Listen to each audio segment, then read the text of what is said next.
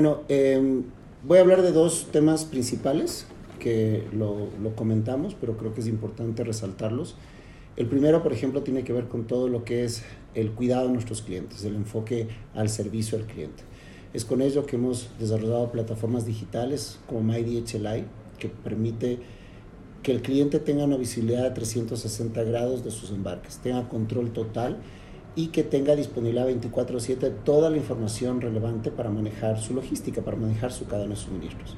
Entonces, eh, eso nos pone no solamente más cerca de los clientes, sino que además nos permite tener información de primera mano que compartimos con ellos para que toda la planeación estratégica respecto al tema logístico, eh, ellos tengan la información necesaria para la toma, la toma de decisiones.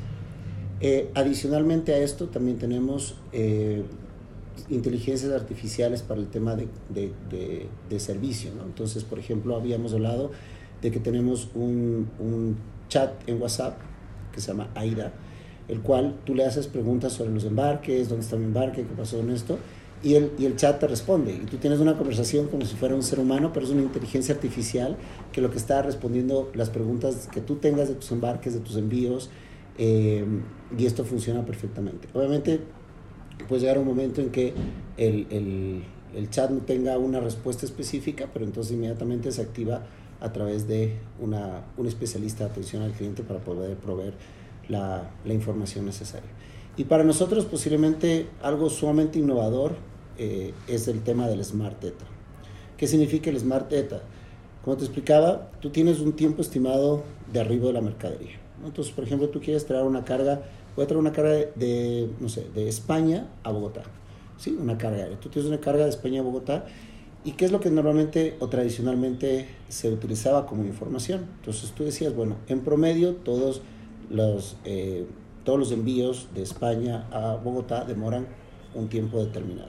Y en función de ese promedio histórico es que normalmente las empresas te proveían a ti la información y te decían, su carga está estimado llegar tal día. Pero siempre se basaba en un histórico, en una data de lo que ya había pasado. ¿Cuál es la incorporación que nosotros hacemos? Es tener una conectividad en tiempo real. ¿Qué significa esto? Significa que en tiempo real se va monitoreando dónde está la carga.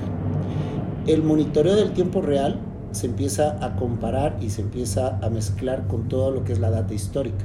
Y aquí se utiliza un algoritmo que lo que calcula es y dice, lo que está pasando en tiempo real podría diferir de la data histórica tradicional y automáticamente ajusta los estimados de arribo para que los clientes tengan la información lo más fidedigna posible.